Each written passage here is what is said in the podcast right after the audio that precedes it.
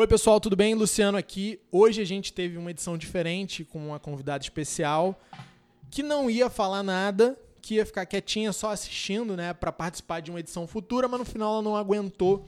Então a gente vai ouvir logo agora no início o prefácio aqui da nossa querida Aurinda Ferreira para a edição. Ela falou no final, mas a gente vai ouvir como prefácio aqui.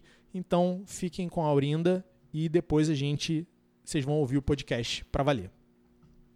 Eu sou a Aurinda, eu estou aqui, eu sou orientadora da escola. Uma coisa que eu acho muito interessante é o seguinte: eu sempre falo isso muito para meus, nos meus atendimentos com os pais. É, e o Luciano falou isso um pouco agora no final. É, a criança ou o jovem, não é ele que decide, é, não está ainda preparado para decidir o caminhar é, escolar dele. Ele ainda não pode ter essa, essa obrigação. Mas é, o assunto todo hoje foi envolvido para uma questão que eu falo muito para os pais, que é a questão da maturidade adulta. É, o adulto ele é, é, ele é o adulto. Então é ele que tem que tomar algumas decisões. É ele que tem que conduzir e ele que tem que estar tá acompanhando o processo. Ele não pode receber da criança as informações que vêm é, da escola e elas são contaminadas por, por questões da, da, da infância ou da adolescência e aí ele precisa ouvir, entender o que ele o que ele está ouvindo e ajustar e organizar. Quando eu, eu, sintetizaria uma questão assim, quando me pergunto, se alguém me perguntasse, pode mudar de escola no meio do processo? Pode e deve, desde que você avalie a escola que você escolheu para o seu filho como aquela que está ou não cumprindo com, com aquilo que ela se prometeu, se comprometeu a fazer no quando você a visitou. Né? E, aí, e essa resposta ela tem que vir por, por esse acompanhamento desse adulto ao longo do processo. Então, assim, discernindo o que é da família e o que é da escola. A escola tem um papel, a escola não é o, o papel da escola não é o da família. E sucessivamente, né? Enfim, é, não dá para exigir que cada um ocupe mais um papel e aí acaba que ninguém vai fazer o, correto. Então, assim, se você percebeu que o seu filho não está aprendendo de uma maneira e que existe todas essas questões que o Luciano colocou muito brilhantemente, está é, tá na hora de, de fazer uma, uma, uma avaliação séria, não preguiçosa, porque tem isso também, hein? Adulto é muito preguiçoso para algumas questões e não muda justamente por isso. Porque assim, ah, não, vamos esperar, vamos esperar, vamos esperar. Agora não estou com cabeça para isso. E é, escola de filho é algo importantíssimo. Então, assim, é, aproveitem é, o que eles colocaram, porque tem muito de verdade, muito de, de, de, de pertencimento a quem está vivendo isso. Né? Agora, tenham clareza de uma questão. Se tiver que mudar, mude. Não deixe para depois.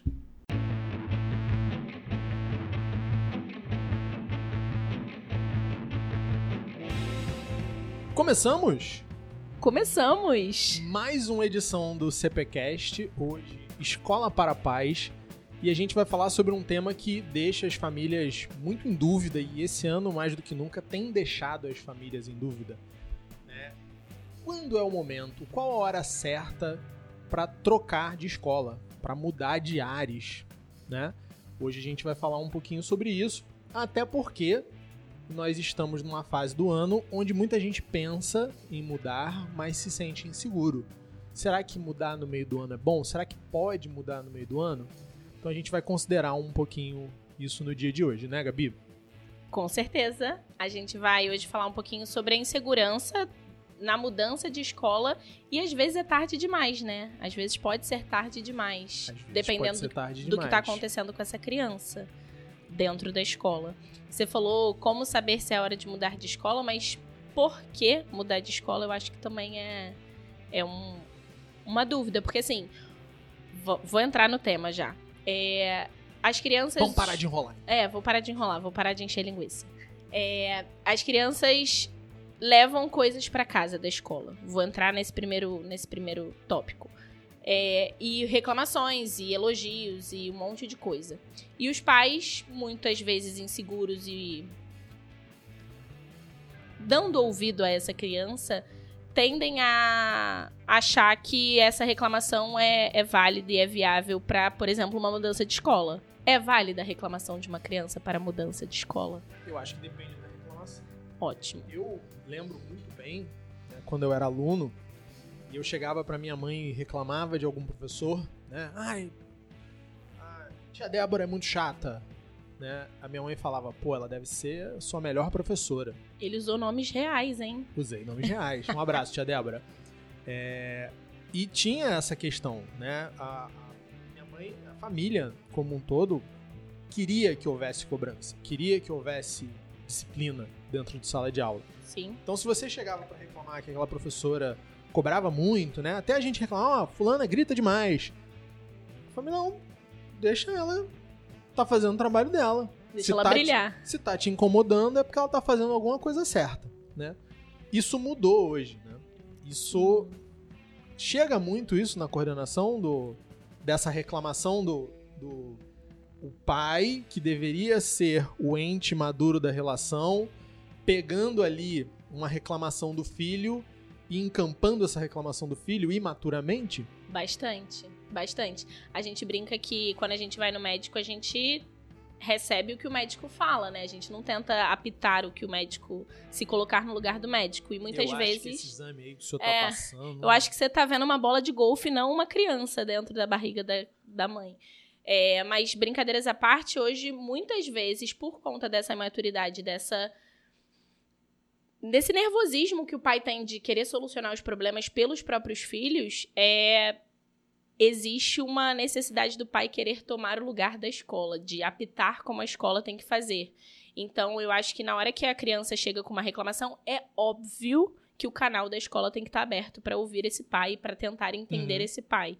Mas eu acho que também o adulto da relação precisa ter um filtro nesse processo, E aí a gente tem que separar os tipos de problema. com certeza. Quando a criança tá, na maioria das vezes, incomodada com o nível de dificuldade, incomodada com a disciplina, olha, não é pra levar isso tão a ferro e fogo.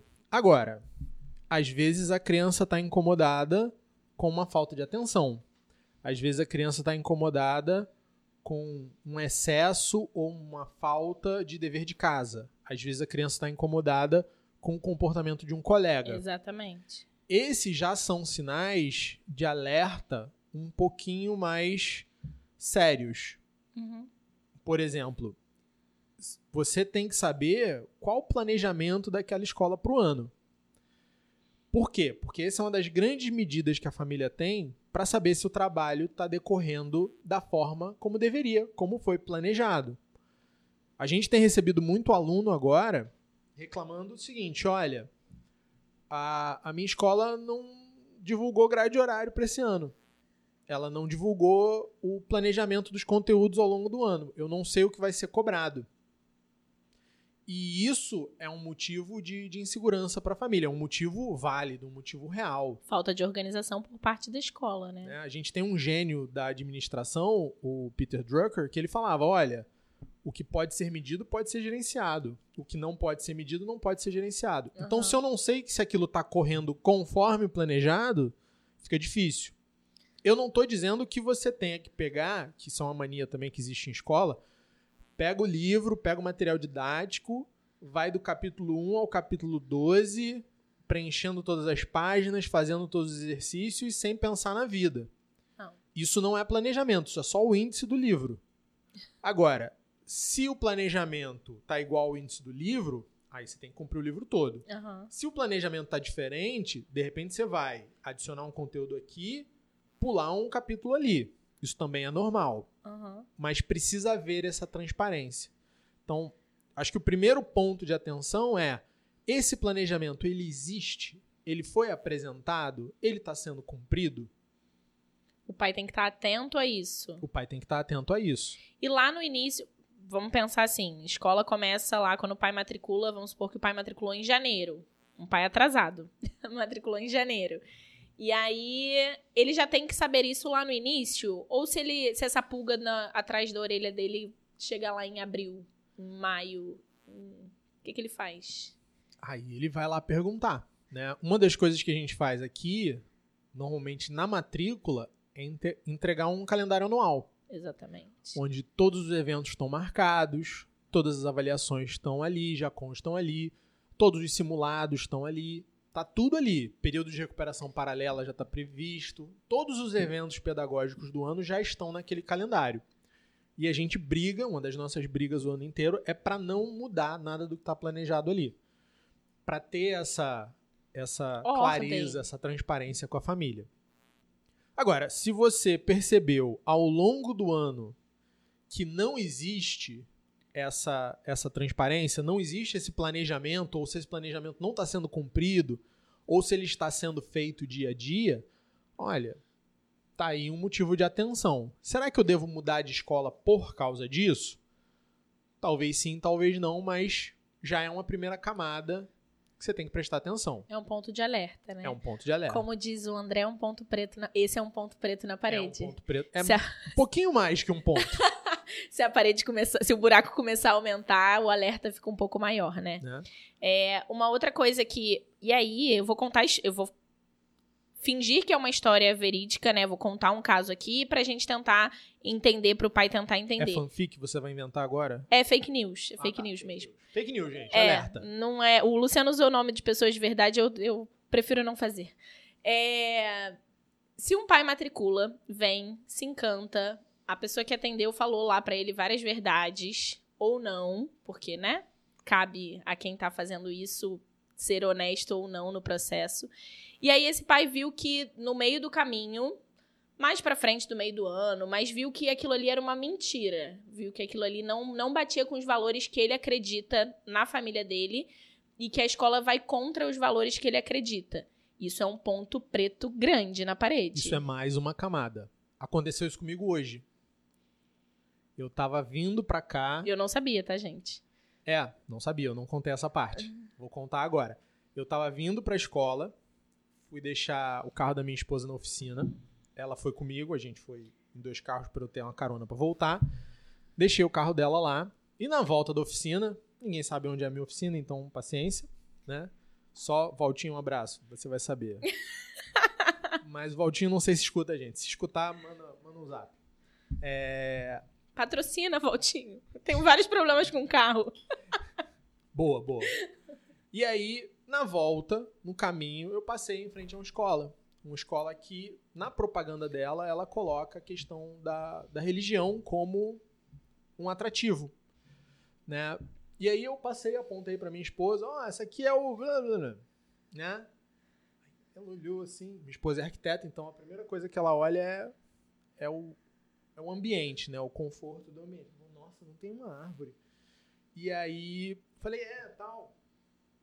Ela, Você já se interessou de de ver qual é a proposta, de pegar quais são as aulas e tal? Falei, cara, não, sinceramente não.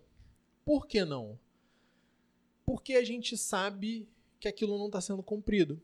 Perfeito. Porque todos os alunos que chegam aqui, né, a gente já recebeu alguns alunos dessa escola, eles vêm satisfeitos e eles falam: Ó, me prometeram uma coisa e não estão cumprindo. Excelente. né? Então, esse, para essas famílias todas que vieram no final do ano passado e continuam vindo para cá, é um, é um motivo. Né? É um motivo. Olha, eu matriculei, matriculei por isso, porque condiz com a minha religião, condiz com aquilo que eu acredito, achei que estava alinhado aos meus valores, aos valores da minha família, e descobri que não, que é só propaganda. A gente tem um caso desse muito famoso no marketing, é, do picolé de leto. Não sei se eu já contei essa história aqui no podcast. Não. O Não que picolé, eu lembre. picolé de leto foi uma marca de picolé que surgiu há alguns anos atrás, 5, 6, 7 anos atrás. É uma que tem um ursinho. Eu vou pegar aqui no. Enquanto eu falo, eu vou pegar aqui na internet para mostrar. Vocês, conhecem, com certeza. É, tem um ursinho. E o que, que aconteceu com o picolé de leto? Ele. Eu botei no computador, não vou conseguir virar o computador para mostrar para ninguém. Mas tudo bem. Eu vou É, pesquisar aqui, peraí.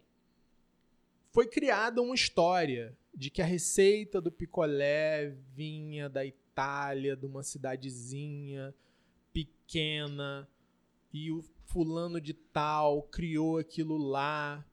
E, e um picolé caro, deve ser tipo 12, 15 reais, dependendo do sabor. Achei aqui, é realmente um absurdo. E na, e na época que, que começou a ser distribuído esse picolé, você via nos shoppings, nas galerias, aquele freezerzinho bonitinho, você via tudo muito cuidado, muito bonitinho. E aí aquilo gerou uma curiosidade nas pessoas. As pessoas gostaram tanto daquela história que elas falaram, pô, legal isso, muito linda essa história. E ficaram curiosas sobre o criador do picolé, que vivia lá na Itália, numa cidade pequena, e, e criou a receita do picolé. E foram pesquisar e não achavam nada sobre o cara. Por quê? Porque esse cara não existia. Esse cara foi criado por uma agência. Eles Olha. criaram uma história, toda uma narrativa para suportar uma marca nova que não tinha tradição nenhuma. Era um picolé gostoso, era uma receita legal, um produto lá, premium e tal, mas que não, não tinha tradição. E eles forjaram essa tradição. Então eles tiveram que se retratar, eles tiveram que mudar a embalagem, porque a embalagem tinha lá uma data de alguma coisa e tal. Tudo isso aconteceu. E eles perceberam: olha, é mentira, não é real. Foi só uma história que um bom copywriter, um bom marqueteiro criou Aham. e que achou que ia. Só que ele criou tão bem que as pessoas foram atrás, as pessoas ficaram curiosas da história. E isso acontece hoje com escolas. Você cria uma história, você cria uma narrativa, às vezes é uma narrativa de ensino religioso, às vezes é uma narrativa de valores e virtudes, às Bilíngue. vezes é uma narrativa de bilíngue, Aham. às vezes é uma narrativa de inclusão. Sim. E quando o pai vai viver na prática aquela escola, ele percebe que não tem nada disso. É, É- só, de repente, uma vontade. Até, às vezes, é uma vontade bem intencionada. Mas que não se reflete na prática. É o Big Mac de picanha que não tem picanha. Desculpa, o exemplo tinha que ser comida, mas é o Big Mac de picanha que não tem picanha. É, é sabor picanha. É isso. É sa sazon, sei lá. Não É. posso falar. A gente vai chegar num patamar do podcast que a gente vai falar, não podemos falar marca, É, porque senão nós não vão patrocinar a gente. patrocinadas. Um outro aspecto relacionado à, à mudança de escola, seja no final do processo ou no meio do processo, pode ser rendimento. Muito comum. Acontece muito. E aí a busca é por um local mais fácil? Olha, agora, agora foi. Isso existe, né? É, e eu acho que aí cada caso é um caso. Por quê? Porque normalmente o rendimento ele é um sinal de alerta. Sim.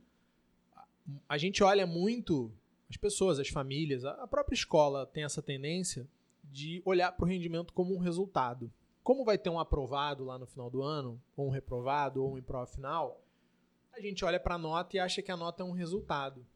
Mas o resultado não é a nota. O resultado da educação é muito mais em longo prazo do que isso. O resultado do ensino escolar vem num prazo muito mais longo do que isso. E ter um rendimento ruim é muito preocupante. Por quê? Porque a escola ela não foi feita para gênios. A escola foi feita para pessoas normais. A escola foi feita para mim, para você, para nossa convidada especial que está aqui. É, E se você está indo mal, se você está indo mal com aquele tanto de avaliações, com recuperação paralela, com prova final, com recuperação, com todo o esforço que é feito para o aluno ir bem, olha, realmente é um sinal de alerta. Diz que alguma coisa precisa mudar. Aham.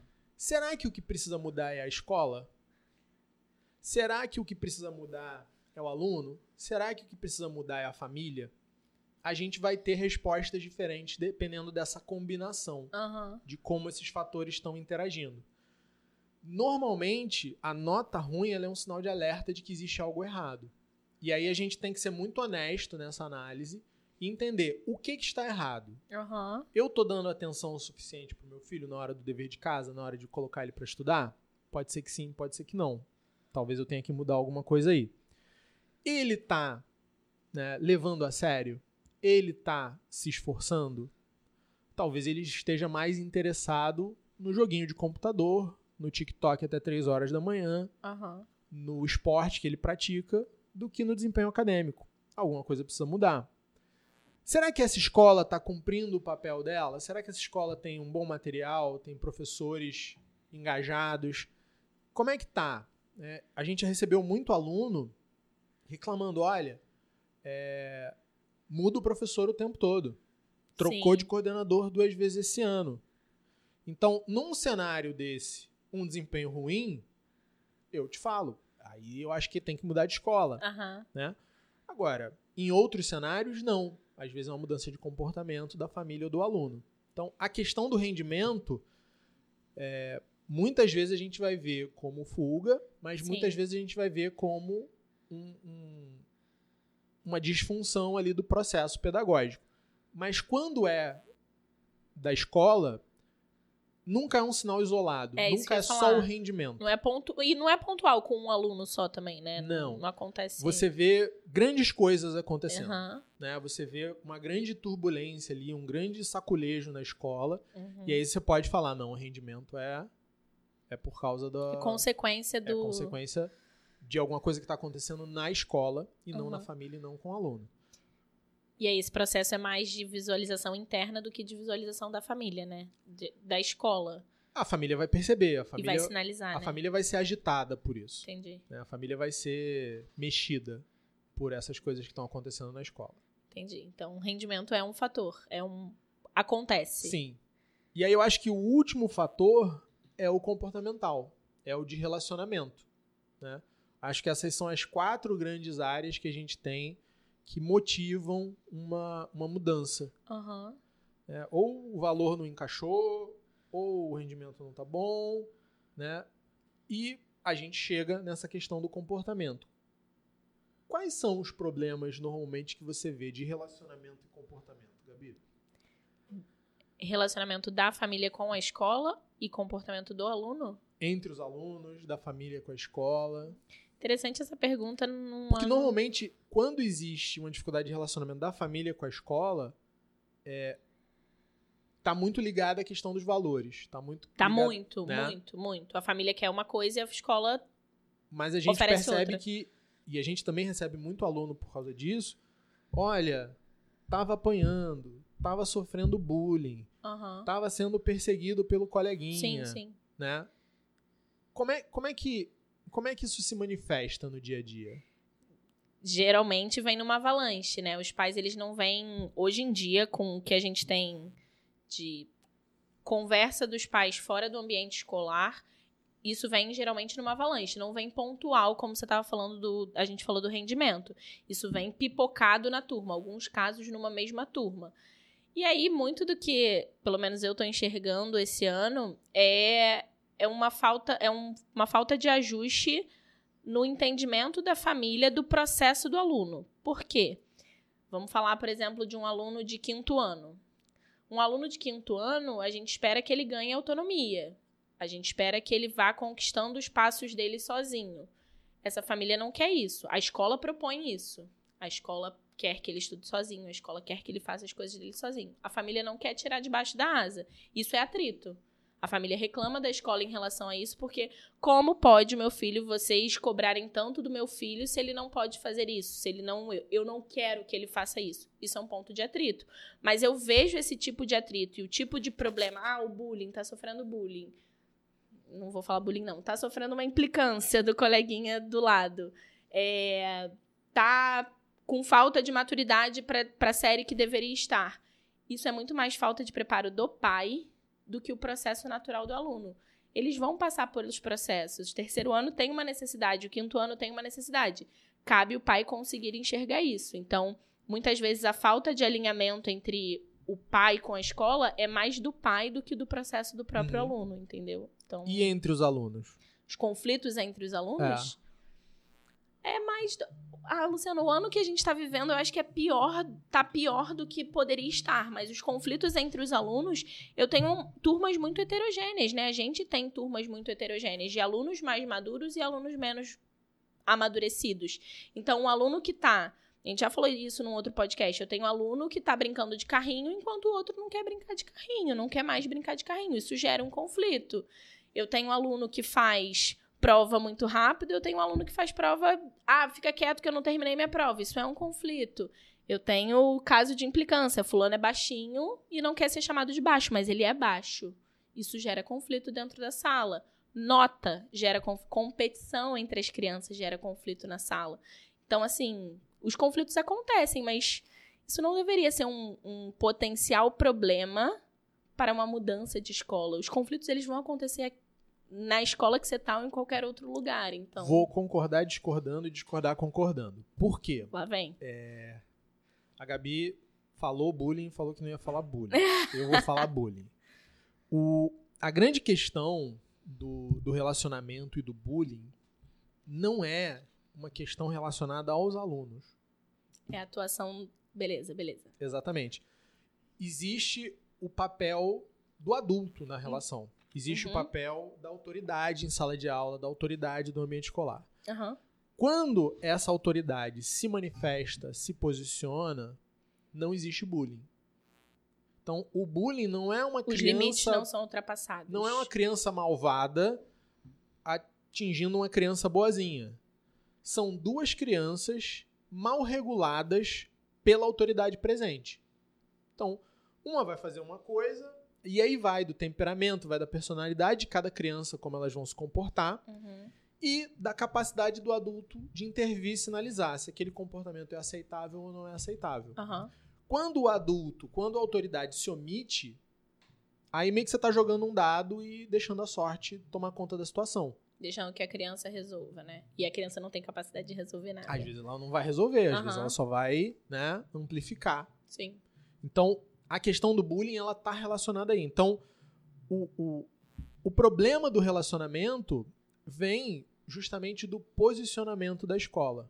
Boa, O problema do relacionamento dos alunos vem do posicionamento da escola. Então, se você tá vivendo esse problema com seu filho, Aham. ou você tá vendo uma criança passar por essa situação, tenha certeza que não adianta você chegar na festa de aniversário e falar pra ninguém brincar com aquela criança porque ela faz bullying com os outros. Ela não faz bullying com os outros. Ela tá explorando possibilidades, ela tá passando pela jornada de desenvolvimento dela, sob a atenção de adultos omissos, sob a atenção de adultos que não estão se posicionando para educá-la.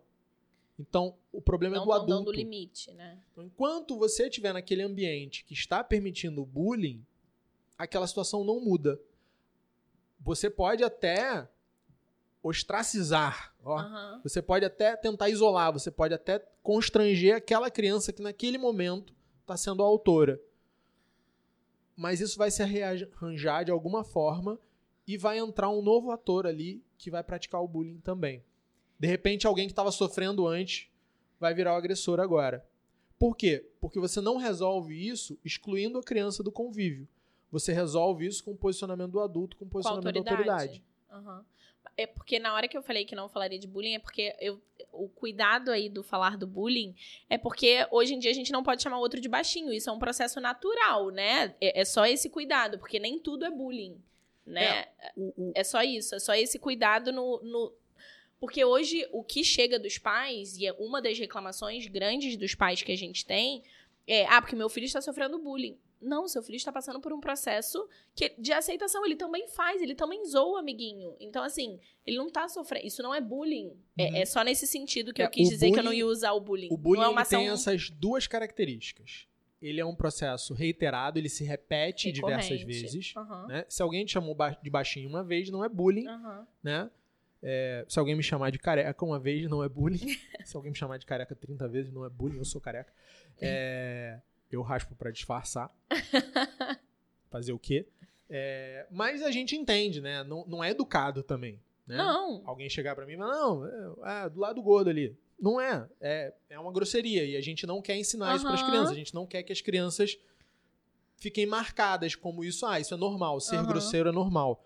Então, não vamos ser grosseiros, né? Mas chamou de gordinho uma vez, chamou de baixinho uma vez, não é bullying. Passa a ser bullying quando é repetitivo e quando há a omissão do adulto Do adulto. Aham. quando a autoridade presente não se manifesta da maneira que deveria. Aí é bullying. Então, se está havendo bullying, não é aquele menino malvado e está fazendo bullying com essa criança. Não. Tem um adulto omisso ali. Aham. Se direcione ao adulto omisso. Pode ser a professora, pode ser a, a- a tia da igreja, pode ser, é, sei lá, a pessoa do espaço multidisciplinar, pode ser. A tia da condução, qualquer lugar. Pode ser a babá, Ah. sei lá, quem quer que seja que é autoridade ali naquele momento. Aham. Então, passa por aí, né? O, o relacionamento entre as crianças. E um dos processos também da, da atuação do adulto, nesse caso da autoridade, é fortalecer o outro, né? É, é Claro. buscar que aquela criança não seja tão frágil a ponto daquilo abalá-la. Abalá-la? Abalá-la. Abalá-la? Quase, sei lá, a, o na novela O Clone. que aquilo abale aquela criança.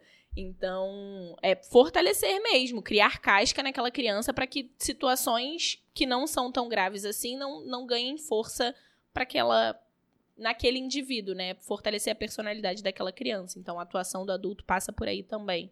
Então, eu acho que esses são os quatro pontos perenes que a Aham. gente sempre E esse ano a gente tem um ponto bônus. Que você já falou aí, né?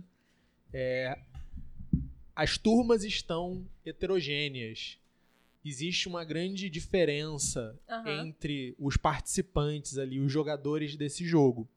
E isso a gente já sabia que ia ser Sim. assim. Isso é um reflexo do que a gente viveu 2020, 2021, né? Então, primeira coisa que eu acho que a gente tem que colocar é isso não é um novo normal, né? Isso é uma fase E vai passar. de ajuste que vai passar, que está passando. Estamos vivendo essa fase, estamos ajustando e vamos sair dela. E seguiremos. Mas é um cuidado que a gente teve desde o final do ano passado, né? E isso teve em treinamento com o pessoal aqui, teve em conversa com o pai, teve em conversa com o aluno no início do ano. De falar, olha, não dá para começar 2022 sem se preocupar com essa situação. Não dá Aham. para começar 2022 do jeito que a gente terminou 2019 A linha de partida não é a mesma, não né? é a mesma.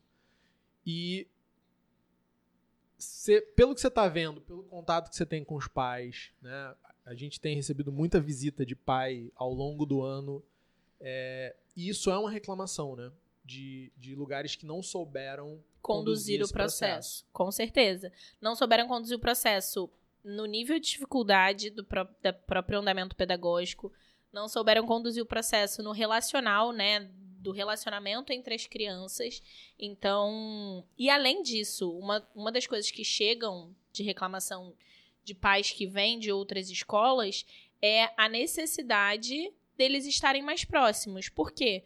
Se a gente parar para pensar, os pais estiveram dentro de sala de aula dois anos um ano e pouco, né? Porque 2020 ficou meio, meio esquisito ali, mas os pais estiveram dentro de sala de aula, seja com aula gravada ou seja com aula online.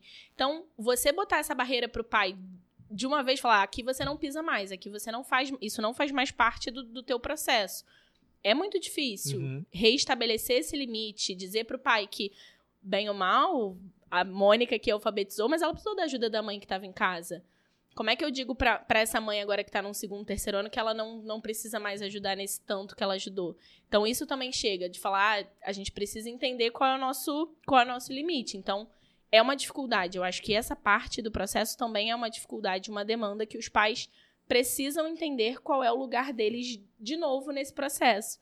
Eles são os responsáveis pela educação dos filhos, mas a escola tem o seu papel. Então, se cada um exercer o seu da melhor forma possível, os embates não vão existir. Ninguém. A escola não está aqui para tomar o protagonismo e tomar o lugar de pai. E nem o contrário, o pai não vai tomar o lugar da professora. A tia é a tia da escola e, e eu acho que a gente precisa re- voltar a definir esses limites. Então a gente passou essa primeira parte aí explorando, né, quais seriam os possíveis motivos para haver uma mudança de escola. É, E quando? Agora eu acho que está na hora da gente falar o melhor momento de tomar essa decisão. A escola ela tem um ciclo operacional muito definido, né? Do, do início do processo até o final. A gente tem um calendário marcando quando Aham. começa, quando termina. É, a própria lei diz que o contrato das instituições de ensino ele é anual, né? Aham. Ensino básico é anual, ensino superior pode ser semestral, mas pra gente aqui é anual. Então tá muito claro que a cada novo ano você precisa tomar uma decisão né, de mantenho ou não mantenho. Ratifico ou retifico, isso Se aí. você for pegar a lei, né, você vê que não existe na lei a figura da renovação de matrícula. Olha. Você faz a matrícula, aquele contrato vale por um ano, terminou, terminou, você vai fazer um novo, Novo contrato. contrato. Aham. né? Nem existe a figura da renovação de matrícula. A lei trata tudo como matrícula. Aham. Anual. Você mudando de escola, você permanecendo, é, é uma matrícula. Aham. Então, existe esse horizonte aí, né? Tem gente que defende que a criança deveria passar todo o segmento numa escola. Tem gente que gostaria que o filho estudasse a vida inteira na mesma escola. Tem gente que defende que a cada segmento seria bom mudar. Tem gente que acha que mudar no final do ano não tem problema. Uhum. E existe também a possibilidade de mudança no meio do ano. Como é que você vê isso, Gabi? Tô curioso aqui. Me fala, qual, qual a sua opinião? Olha, se for uma opinião pessoal, mudança pra mim é um negócio difícil. É, mudar é, é complicado. Vamos, vamos manter uma, uma ordem aí, mas brincadeiras à parte, eu acho que tem uma passagem numa. É uma passagem bíblica, mas na série The Chosen, Maria fala pra Jesus assim: se não agora, quando? Uhum. Então, assim, eu acho que a gente também precisa. Isso só pra contextualizar, quando ele vai fazer o milagre de transformar água em Água em vinho vinho. no casamento, nas bodas de Caná. Então, é, eu acho que eu fico mais pro lado de se não faz agora, meio revolucionário. O Luciano me chama de revolucionária muitas vezes. É nesse sentido. Se você tá com um incômodo, se você viu ali, você passou três meses, você passou quatro meses, e alguma coisa tá te incomodando muito, por que, que você não mudaria? Por que, que você deixaria o seu filho passar por mais. O seu filho e você, porque você está incluída no processo junto com ele. Quando você faz a matrícula do seu filho, você está se matriculando também. Cada um no seu papel, mas você está se matriculando também. É, por que, que você deixaria esse tempo todo a mais? Então, lembrando lá dos pontos que a gente falou, dependendo da camada que você tá, um problema de valores. a- a- o valor da escola não bate com o meu as notas do meu filho não estão boas, ele vai reprovar, eu não quero que ele reprove. Por que, que você vai demorar no processo? Então, dependendo da camada que você escolheu lá, que você tá lá, que a gente começou falando, eu acho que vale a pena, assim, mudar de. Vai, encara o resultado e procura uma outra escola. Lembrando que não vale a pena. Contrário, né? Você precisa procurar uma escola que supere a sua expectativa da escola anterior, né? Porque não Uhum. adianta também você sair de uma instituição para ir para uma aquém daquilo que você estava procurando. Então, eu acho que essa busca aí também, se quando ela acontece, precisa ser para superar expectativas e não para você ficar no mesmo lugar. Tem uma história do Flávio Augusto, Geração de Valor, Sim. que eu acho muito interessante. Ele estava planejando uma expansão na empresa dele lá atrás. Né? Era só um curso de inglês na época. Flávio Augusto, hoje, ele é dono do WhatsApp, da Wiser, né? já foi dono do Orlando FC, do time de futebol. Então, ele é um dos bilionários brasileiros. Mas na época, ele era um, um empreendedor. Começou vendendo relógio. hein? Começou vendendo relógio. Ele já era um empreendedor do ramo de educação, mas tinha as- várias limitações naquele momento da vida dele. E ele estava planejando uma, uma expansão para a empresa, contratou alguns profissionais, se comprometeu em, em algumas questões e estava num momento de muita insegurança se aquilo realmente ia para frente, se aquilo realmente ia dar certo. E um dia ele estava em casa, ele viu um gafanhoto. Ah. Aham. E o gafanhoto ele tem essa figura da destruição, né? É, o gafanhoto ele, ele Destrói invade lavouras. enxames, ele destrói lavouras, ele faz as pessoas passarem fome. E ele meio que viu aquilo como um sinal e ele falou: "Vou matar esse gafanhoto. Isso é um mau agouro aqui, isso aqui é um mau presságio." Falando de é, do clone, né? Não é auspicioso. E aí ele falou, vou lá. Ué. Não era assim que falava na novela? Era isso Não, mesmo. Não é auspicioso, vou matar esse, esse gafanhoto aqui. E na hora de matar o gafanhoto, ele ficou com pena. E ele falou: não vou. E aí a mulher dele, minha xará, a Luciana, falou: vai sim. Agora tu vai matar o gafanhoto. Seja- falou Seja homem. exatamente. E aí ele matou o gafanhoto. E aquilo ficou na cabeça dele. No dia seguinte, ele reverteu todas as mudanças que ele tinha planejado para a empresa. Ele percebeu que aquelas mudanças eram um passo grande demais e que da mesma forma que ele não poderia, por pena, por orgulho, por qualquer outro sentimento, deixar de matar aquele gafanhoto, Uhum. a partir do momento que ele, sei lá, ele não é um protetor dos animaizinhos, tudo bem. Mas a partir do momento que ele se decidiu a fazer aquilo, ele não podia olhar para a empresa dele, ver que ele tinha tomado decisões que naquele momento não eram as melhores e manter. Então Excelente. ele fez questão de conversar com um por um, falou: "Cara, me desculpa, tá aqui o que eu combinei, vou te pagar esse mês, mas a gente não vai levar isso aqui adiante porque isso não é o certo nesse momento". Uhum. Então, qual é o paralelo né, com a questão que a gente está tratando aqui? A partir do momento que você percebe que aquilo provavelmente foi um erro, foi uma escolha errada, insistir na escolha errada, tentar fazer funcionar, é um erro. E a gente vive isso aqui, né? A gente tem, às vezes, famílias que a gente gostaria de não renovar com aquelas famílias.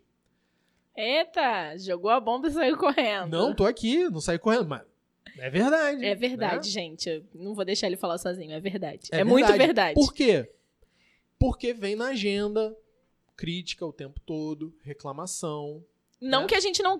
Cuidado, não é que não possa mandar críticas Não e pode, reclamações. Mas é que o negócio acontece com tanta frequência Sim. que você fala, a pessoa não pode estar satisfeita. Exatamente. A pessoa não pode estar feliz, né? Tem, tem a, a questão, né? A fila para crítica, ela dobra o quarteirão, a fila da sugestão tem meia dúzia de pessoas e a fila da ação para mudança tá sempre vazia. Aham. né? Então, é muito mais fácil criticar do que ser propositivo, do que agir. Aham. Isso a gente entende. Então, a gente sabe que a gente vai ter elogio, a gente vai ter crítica, a gente vai ter gente colocando a pele em jogo para contribuir, isso faz parte do jogo. Agora, quando você passa ali por um momento e você vê crítica, crítica, crítica, insatisfação, insatisfação, insatisfação, você fala, ué, não tá bom. Por que não muda? Né? E, e é parte desse comportamento. Excelente. E é uma coisa que eu acho que a gente tem que ter também em mente que essas pessoas existem. Existem pessoas que é, não estão tão incomodadas assim, mas elas têm por padrão essa atitude. Elas vão falar, Sim. Vão só. Sabe quem era assim? Meu avô era assim. Que susto. Meu avô era assim. É, Não, não, não, não vou. Seu Francisco sentava pra jantar, comia calado. Comia calado. E aí as filhas do seu Francisco, Dona Maria José, lá a minha avó, ficavam olhando pra ele pra ver se ele tava gostando da comida. Aham. No final perguntavam: "E aí, pai? Tava bom?" Ele falou: "Eu não reclamei." Né? Era a postura dele. Aham. Tem gente que é assim, Válida, super válida. OK Aham. né? Como é com o nosso trabalho, a gente vai olhar e vai falar, pô, o cara só tá reclamando. Vai cara... falar nada, não? É, não, a gente não tá, não tá aqui pelo aplauso. É isso A aí. gente não tá aqui pelo elogio. É isso. E existem pessoas que vão criticar, existem pessoas que vão elogiar e vida que segue. Sabe uma coisa que falando isso eu lembrei? A gente já falou, conversou sobre isso uma outra vez também. É que falando sobre mundo digital e rede social, enfim. Às vezes a gente segue umas pessoas que a gente não concorda com tudo que as pessoas falam, né? A gente Não, eu só sigo pessoas que eu não concordo com tudo que elas falam. É. Então, assim, a gente consegue filtrar. Eu gosto disso aqui, isso aqui não faz sentido pra mim. Eu gosto disso aqui, mas isso aqui não faz sentido. Mas o que não faz sentido. Pra que, que você tá apontando que não faz sentido? Você sabe que não bate com o seu valor. Você sabe que não, aquilo você não vai conseguir mudar. E, e coitada de você. Então, assim, trazendo isso pra escola, trazendo isso para a escola, existe uma. Existe um pouco disso também.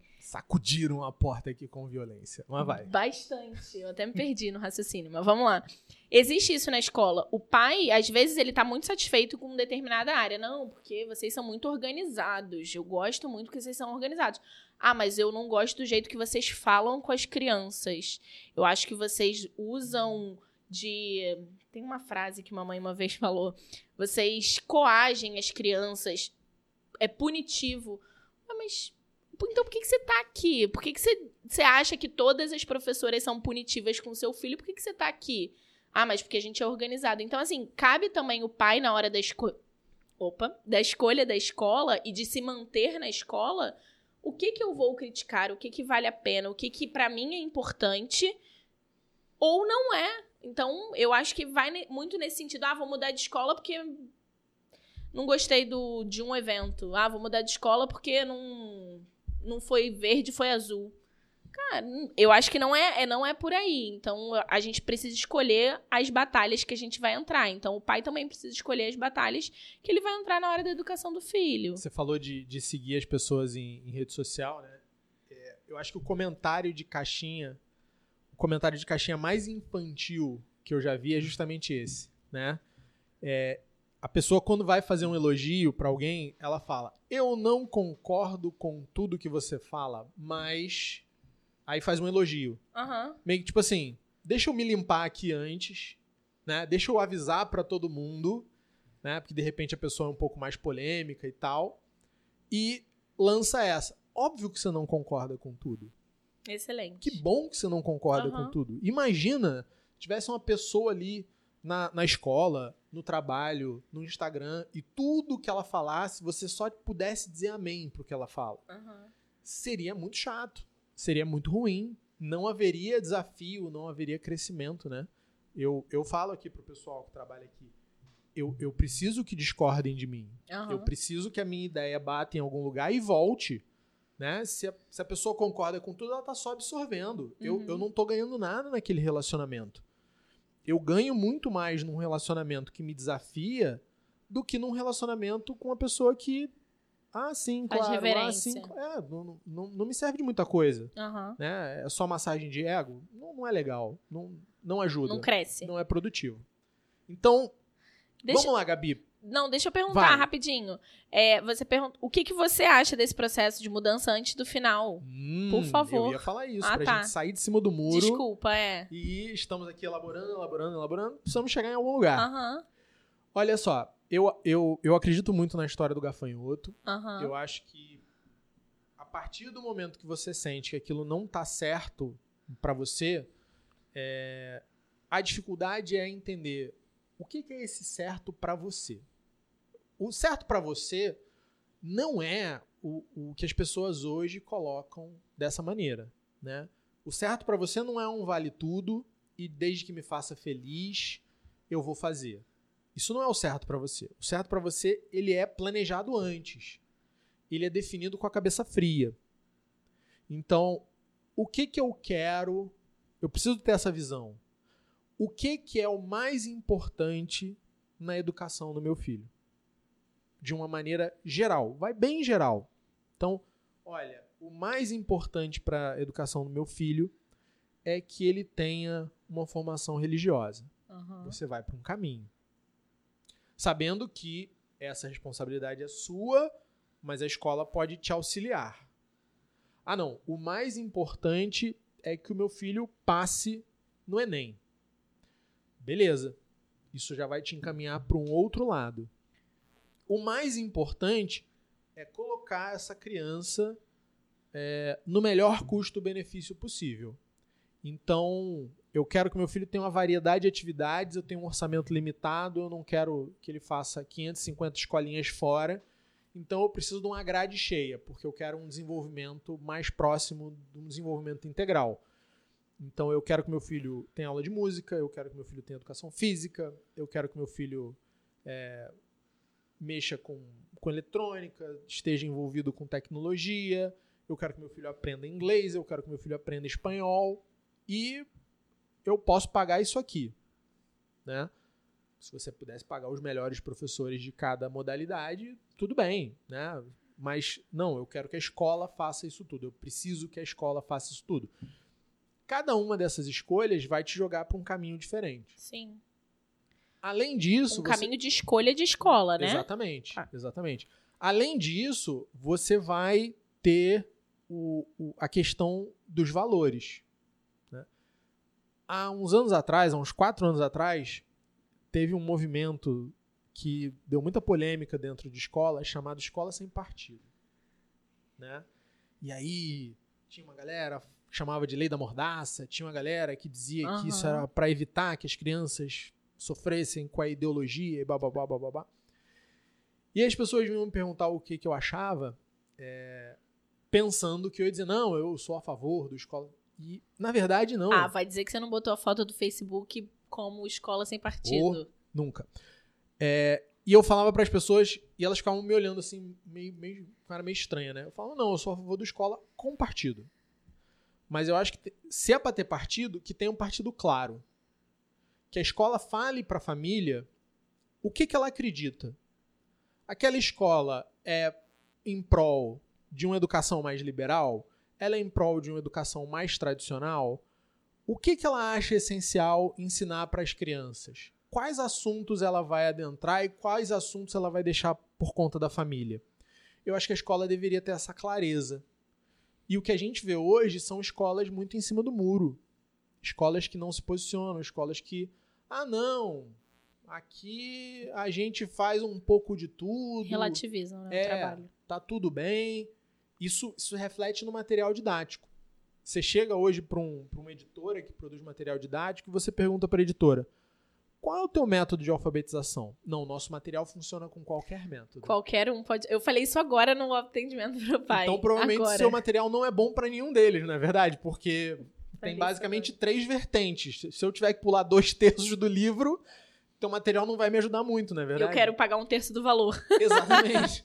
E vai me criar um problema, porque eu vou deixar metade das páginas em branco, o pai vai falar, por que que eu comprei esse inferno desse livro aqui? Exatamente. Né? Por isso que a gente fala, olha, dá uma olhada no planejamento, não dá uma olhada só no livro, porque de repente tem coisa ali que não é realmente pro seu filho fazer. Uhum. E, e essa questão de tentar abraçar todo mundo, tentar agradar todo mundo, tentar pegar aluno de todas as formas, prejudica essa clareza da comunicação da escola. Então, o pai tem que saber quais são esse- esses valores e ele tem que olhar e falar: olha, aqui serve, aqui não serve. Ele tem que perguntar na escola: como é que vocês tratam o assunto da religião? Como é que vocês tratam, ou vocês tratam. A escola tem que falar de política. O, o- o pai que eu acabei de atender falou: Como é que vocês tratam o assunto de ideologia de gênero? Ele perguntou pra mim antes de fazer matrícula.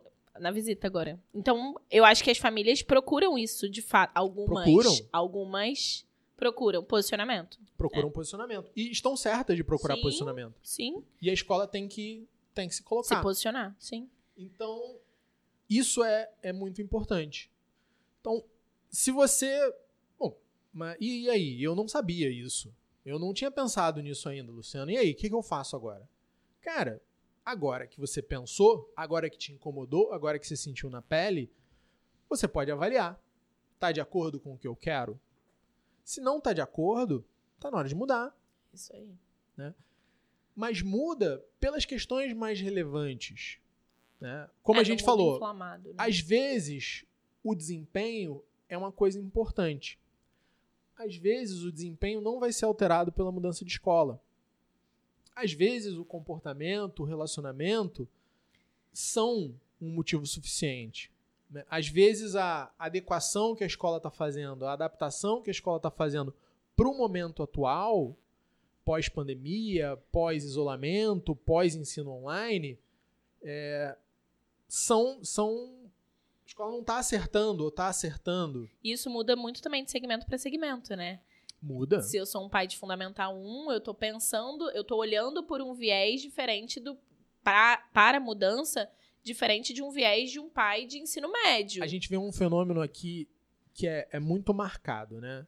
É, ao final de cada segmento, a gente recebe uma leva de famílias todo ano com o seguinte discurso. Agora que o meu filho saiu insira o nome do segmento, eu acho que está na hora dele ir para uma escola mais forte, Mais forte. de mais qualidade, ou que não seja tão pequena. É uma dessas três É frases. verdade. né? Então, tem uma lacuna ali no nome do segmento. Tem gente que fala educação infantil, tem gente que fala fundamental 1, tem gente que fala fundamental 2. Tem gente que fala até segunda série do médio, É. né? Ah, na terceira tem que ser num lugar pra valer. O Aham. esperou até agora, É. vai jogar essa bomba no meu colo, É. né? E ele depois escolhe uma das três, né? Ou mais qualidade, ou mais puxado, ou não tão de bairro, não tão pequenininha, não Aham. tão, né? Familiarzinha, exatamente. E isso é é comum por quê? Porque a cabeça do pai, mesmo que o pai não perceba, ela vai mudando. Claro. Então no infantil você tem uma prevalência de segurança, acolhimento, Acolhimento. né? A criança penteadinha, de banho tomado, né? É, desculpa, elas às vezes rolam no chão aqui. É, mas fazer o Às quê, vezes né? suja, suja uniforme novo. Poxa. Às vezes. Toda semana. Então, tem essa coisa. No Fundamental 1, o pai quer ver o filho se desenvolvendo, correndo, brincando, bem socializado, experimentando, né? Então, você faz uma aula de culinária, os pais adoram, você faz. Ah, mas tem matemática nessa culinária, pô, melhor ainda, né? Você mede a sala com jornal para ensinar Aham. conceito de, de, de área, eles ficam fascinados. A minha sala mede 27 jornais e tal. E é maravilhoso. Essa experimentação, essa mão na massa, essa coisa. Quando chega no Fundamental 2, o pai, dever de casa, conteúdo, aula, ensino, A chave ensino, muda. ensino. É, ele tem essa pegada. E quando chega no médio, Enem. Enem, Enem, Enem, simulado Enem, simulado Enem, Enem, vai estudar, simulado Enem, vai estudar, né? E acontece também um certo distanciamento. Com certeza. Reunião de pais, evento, tudo isso, olha, eu tô ali. No infantil eu tô ali. No fundamental eu tô ali, né? É muita coisa. É, no fundamental 2 já não tá dando mais pra acompanhar. E no ensino médio, qual escola mesmo? Ele tá nessa? Qual série que ele Eu tá? mudei, né? É verdade, tá, não. É, qual série mesmo? Chegam uns pais aqui, né? Aham. É o fulano da. É isso aí mesmo. O cara chega meio-dia, é o fulano da 302. Hã? Não, ele é 301. Ah, é, é, é, é, é. E vai, né? Então, existe esse, esse fenômeno. Então, o próprio pai, ao longo do processo, ele vai mudando a prioridade dele. Ele vai sentindo necessidades diferentes. E deve mudar mesmo. Não é. A gente não tá falando nada de errado, não. Óbvio que a gente recebe pai aqui no infantil perguntando como é que é o desempenho da escola no Enem. Sim. E a gente tem pai de primeira série do ensino médio que vem a todos os eventos, abraça a orientadora, pega ela no colo, faz cafuné no diretor. A gente tem essa galera, né? Tinha tempo que eu não dava essa risada. É verdade. Aconteceu recentemente. É verdade. E tá lá, tá no ensino médio e tá comparecendo e tá participando, né? E, e beleza. Não é que todos são nesse perfil, mas a gente vê que existe ali uma predominância, uma prevalência de comportamento. E se a tua escola tá evoluindo contigo, se a tua escola percebe que existe esse movimento e ao longo dos segmentos ela vai também ajustando, porque a criança também está mudando, o interesse do aluno também está mudando, a escola precisa ir se ajustando a isso ao longo do tempo, né? Dando mais autonomia, dando mais liberdade, mudando a cobrança. Eu, eu, você tá falando, eu tô pensando. O que, o que leva um pai, de fato, a ouvir... Tô falando de um pai de Fundamental 2 e médio, tá? É, a ouvir o filho pra mudar de escola. Porque, assim, tanto a cabeça do pai muda ao longo dos segmentos, como o próprio aluno muda. Então, o pai passa a ouvir mais o que o filho fala. Ah, eu quero sair dessa escola. Quer sair por quê? Ah, porque eu quero sair. Mas você estudou aqui a vida inteira. Eu quero sair leva em consideração o que o filho fala? O pai tem que levar em consideração o que o filho fala na mudança de escola? Esse é o maior erro que uma família pode cometer Eu nessa hora. sabia que ele ia falar isso. Eu perguntei de propósito. É, é muito injusto com a criança você permitir que isso aconteça. Por quê? Porque a criança ela não está avaliando nenhum desses fatores que a gente colocou. Exatamente. E a criança, o adolescente, tenha 12, tenha 13, tenha 17 anos, ela não consegue medir as consequências dessa decisão. E a gente não deve nunca pedir para uma pessoa tomar uma decisão sem que ela seja capaz de medir as consequências dessa decisão. Então você vai ter um sorriso ali momentâneo, né? Você vai ser o herói naquele momento porque você fez o que a criança queria, mas no longo prazo você está jogando uma moeda. Pode ser que dê super certo. Pode, é isso que eu ia falar. Pode você pode acertar na sorte, nem sempre você vai errar. Mas você está jogando uma moeda. E aquilo pode dar muito errado, né? É... E foi a criança que decidiu, foi o adolescente que decidiu. Você se eximiu. Então ainda não é o momento. Ainda não é o momento de você dar essa escolha. Agora, né? Fechando aqui. Você tem uma regra. Né? Até o final de setembro pode haver transferência. Se você esperou até 1 de outubro, desculpa, não dá mais para mudar. É até final de setembro. Até 30 de setembro. É, que a gente pode emitir guia de transferência e, e ficha individual, né? Que uhum. no meio do ano a gente não emite histórico. Mas fora isso, né? Se você considerou esses fatores que podem suscitar uma mudança e se você percebeu, seja em fevereiro, março, agosto, que olha, não não está condizente com o que eu quero para o meu filho, eu acho que a hora de mudar é a hora que você percebe isso. E depois que passou aí, se você reparou em outubro, você muda para o ano seguinte, né? Não deixa. Exatamente. Não deixa esfriar o caso e falar, ah, não, mais um ano, vou tentar mais um ano. Não, muda para o ano que vem. É igual não tá tudo perdido. Tá andando e para o caminhão do lixo na tua frente, né? Você tampa o nariz, aguenta firme e é, se livra dele fazer, o mais rápido né? possível. É, é igual você tá dividindo o elevador e sobe um cheiro desnecessário. Você não tem o que fazer, você tem que continuar ali, Exatamente. tem que permanecer. Então, mas eu acho que a mudança no meio do ano ela gera mais incômodo do que uma mudança no meio ou antes do final do ano gera mais incômodo no pai do que uma mudança no final do ano. É, eu acho que o, o, o resumo do que a gente falou é o seguinte: muitas é, vezes quando a gente pensa em mudar, a gente não deveria mudar né? A gente deveria entender a origem daquele incômodo uhum. e, e, tentar resolver, é, às vezes com permanência, às vezes com diálogo, às vezes com ajustes na, na própria casa. Excelente. Mas quando existe a, a consciência da necessidade real da mudança, ficar preso porque vai ter que comprar um uniforme novo, ou porque vai ter que comprar um material didático, ou porque vai ter que fazer algum ajuste na condução, não deveriam ser fatores para você não mudar uma coisa que você sabe que você precisa mudar e que vai fazer bem para o teu filho mudar. Então, no, no, final das contas, eu acho que a conclusão do, do papo da gente é a mudança não é o que a gente está buscando, né? não é esse o intuito, não é um, um podcast para falar, não, tire seu filho dessa escola aí agora, se você uhum. chateou com alguma coisa, vai embora. Não é isso, é, é, o oposto disso. Ajam com discernimento e sejam adultos, né? Mas a partir do momento que você percebeu, olha, vai ser melhor, tá sendo ruim aqui, vai ser melhor, muda. Muda naquela hora. Né? É, seja, seja fiel, seja verdadeiro a, ao que a tua condição de pai, a tua condição de mãe tá, tá comunicando para você. Eu acho que é por aí. Excelente. Vai ser melhor para criança, né? É o que a gente espera, Exatamente. que seja melhor para criança. Exatamente. Se for melhor para criança, a gente muda na hora. Muito obrigada, pessoal. Até o próximo. Valeu, Gabi. Pessoal, um abraço. Fiquem com Deus.